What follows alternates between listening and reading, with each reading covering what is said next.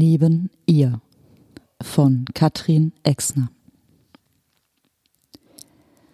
Während sie ihre Augenlider fest aufeinander presste, rollte sie den Saum ihres weißen Nachthemdärmels zwischen den Fingern auf und ab, um sich selbst zu beruhigen. Dies tat sie in den vergangenen Nächten häufig, wenn sie kurzatmig und mit hämmerndem Herzen aus diesem Traum erwachte. Dabei konnte sie sich schon beim Aufwachen kaum mehr an das Geträumte erinnern. Nur der Blick aus diesen Augen, welche sie aus der Dunkelheit heraus anstarrten, als wären sie allgegenwärtig, blieb auch im Wachzustand an ihr haften. In jener Nacht krallte sich das Gefühl, beobachtet zu werden, derart in ihr fest, dass sie es nicht einmal wagte, sich von der Seite auf den Rücken zu drehen, obwohl ihr Arm bereits taub war. Diese Art von Furcht hatte sie zuletzt überrollt, als sie noch ein Kind gewesen war. Auch damals hatte sie viele Nächte mit diesem flauen Gefühl im Magen verbracht und sich nicht getraut, die Augen zu öffnen. Zu viel Angst hatte sie davor gehabt, den Kreaturen aus ihren Träumen in die scheußlichen Fratzen zu blicken. Dieser Dämmerzustand zwischen Schlafen und Wachen, zwischen dem wohltuenden Gefühl der Sicherheit innerhalb der eigenen vier Wände und dem beklemmenden, dort nicht allein zu sein, gab ihrer Fantasie noch immer zu viel Spielraum. Schon leise Geräusche aus der Ferne fütterten ihr Gehirn mit bedrohlichen Gedanken – selbst der Geruch der Bettwäsche kam ihr in jedem Moment fremdartig vor. Sie roch nach einer Mischung aus modriger Kellerluft und Weihrauch. Sie kniff ihre Augen so fest zusammen, dass ihre Stirn bereits schmerzte. Sie musste diese schlimme Phase des Wachtraumes irgendwie durchstehen. Sich zumindest so weit beruhigen, dass sie sich dazu überwinden konnte, einen Arm aus dem Schutz der Bettdecke herauszuschälen und die Nachttischlampe einzuschalten. Am liebsten hätte sie sich komplett abgedeckt oder zumindest das Temperaturausgleichsbein hinausgestreckt. Doch dieses kleine Gefühl von Sicherheit unter der Bettdecke stand weit über ihrem Bedürfnis nach Abkühlung. Vor allem am Rücken schwitzte sie so stark, dass sie gegen den Gedanken ankämpfen musste, jemand würde hinter ihr liegen. Um dem Wahnsinn in ihrem Kopf ein Ende zu bereiten, beschloss sie bis zehn zu zählen, blitzschnell das Licht einzuschalten und dann endlich weiter zu schlafen. Sie kam bis fünf, als ein Pfeifen die Stille zerschnitt. Ein Pfeifen, das sich unregelmäßig, aber rhythmisch wiederholte. Ein nahes, nasales Pfeifen. Sie hielt die Luft an und unterdrückte ein erleichtertes Glucksen, als das Geräusch ebenfalls innehielt. Doch bevor sie wieder ausatmen konnte, setzte das Pfeifen erneut ein. Lauter noch als eben und begleitet von dem leisen Rascheln der Bettwäsche rückte es näher an sie heran. Krampfhaft bemüht, sich so wenig wie möglich zu rühren, versuchte sie noch weiter an die Bettkante zu rücken.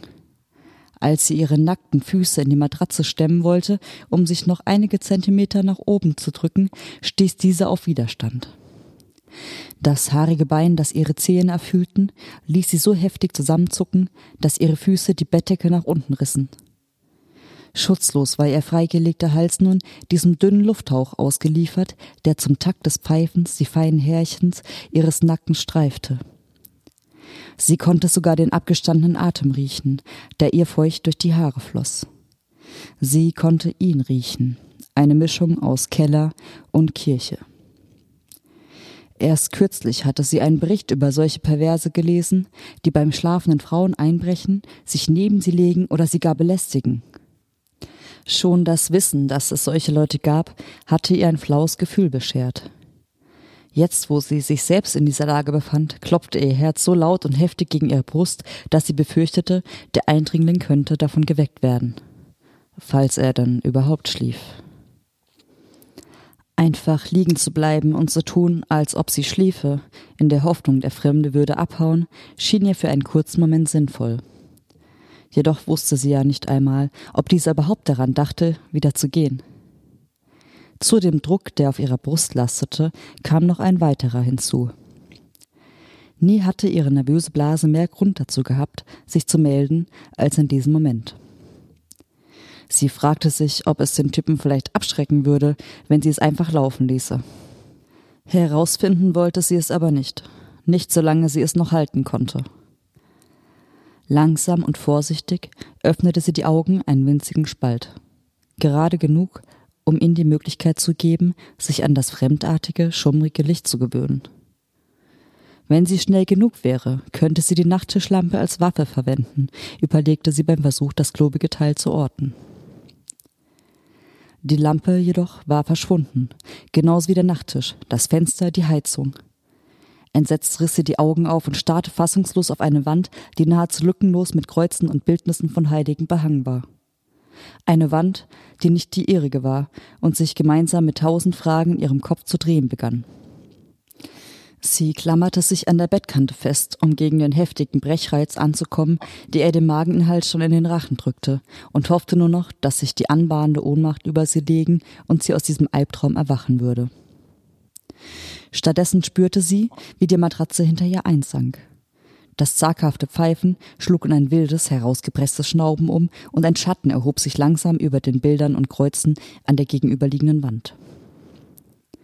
Sie stellte sich schlafend und bemühte sich, ihre verräterischen zitternden Lieder im Zaun zu halten und eine gleichmäßig ruhige Atmung zu imitieren, die irgendwo zwischen Luftanhalten und Hyperventilation lag. Erst als erneute Bewegungen der Matratze andeuteten, dass der Fremde sich langsam von ihr entfernte und das quietschende Geräusch einer Schublade vermuten ließ, dass er sich abgewandt hatte, traute sie sich, die Augen wieder zu öffnen.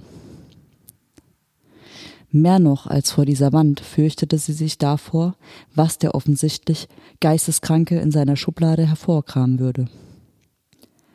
Ohne ihren Kopf zu bewegen, versuchte sie, einen Gegenstand ausfindig zu machen, den sie verwenden könnte, um sich zu verteidigen. Doch weder ein Stuhl noch eine Blumenvase befanden sich in jenem Teil des karg möblierten Raumes, den sie überblicken konnte.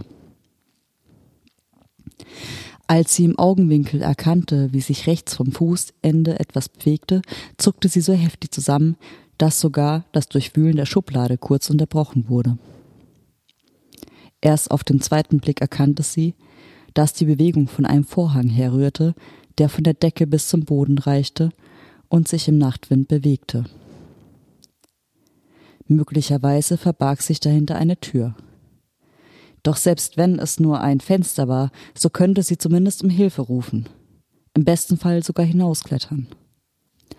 Noch mit der Frage beschäftigt, ob ihr Körper überhaupt dazu in der Lage sein würde, zum Vorhang zu springen, ließ das Quietschen der Schublade sie wissen, dass ihr Entführer das Gesuchte gefunden hatte. Kurz darauf verrieten ihr die knarzenden Holzdielen auch schon, dass er aufgestanden war. Schnell begriff sie, dass seine schleifenden Schritte sich nicht von ihr wegbewegten. Er schlich um das Bett herum, auf sie zu. Als sie ihn beim Fußende vermutete, sprang sie auf. Mit einer Hand riss sie ein kupfernes Kreuz von der Wand und wuchtete es schwungvoll nach oben, bereit, es dem Fremden gegen den Kopf zu schlagen. Doch als sie in jene Augen blickte, die sie aus ihren Träumen nur zu gut kannte, erstarrte sie inmitten ihrer Bewegung ehe sie diesen Anblick überhaupt erfassen konnte oder realisierte, dass sich etwas auf sie zubewegte, vernahm sie einen dumpfen, aber heftigen Schlag gegen ihre Schläfe. Für einen kurzen Moment lang bestand ihre Welt nur noch aus diesen Augen, welche sie aus einem verzerrten Gesicht heraus anstarrten und einem dröhnenden Brummen, das ihren Körper vollends ausfüllte. Ihre wegknickenden Beine und der dumpfe Aufprall ihres Körpers fanden bereits weit entfernt von ihr selbst statt, bevor sie gänzlich von einer vernichtenden Schwärze verschlungen wurde. Das hektisch blinkende Licht erweckte einen nebligen Dunst aus Erinnerungen bezüglich der Gründe, weshalb sie diese explosionsartigen Kopfschmerzen empfand.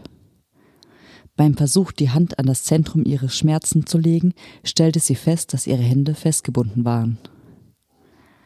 Auch an ihrer Brust spürte sie nun einen breiten Riemen, der sie daran hinderte, sich aufzusetzen. Das Blut presste sich durch ihre Adern, als würde es vor lauter Beklemmung kaum mehr hindurchpassen. Sie ist wach, hörte sie eine schroffe Männerstimme rufen, während das zuckende Licht der Taschenlampe erlosch und sie allmählich die Umrisse des Inneren eines Krankenwagens ausmachen konnte. Auch wenn er ihr nicht sympathisch war, überkam sie ein ungutes Gefühl, als der stämmige Sanitäter zur Seitentür hinausstapfte. Gott sei Dank, hörte sie eine weitere Männerstimme seufzen. Ich hätte sie eher rufen sollen. stammelte diese und fuhr beschämt fort. Ich weiß, es klingt seltsam, aber ich hatte irgendwie geglaubt, sie wäre eine Art Schutzengel, ein Engel im weißen Gewand. Ich war immer sehr gerührt, wenn sie nachts vor meinem Fenster stand.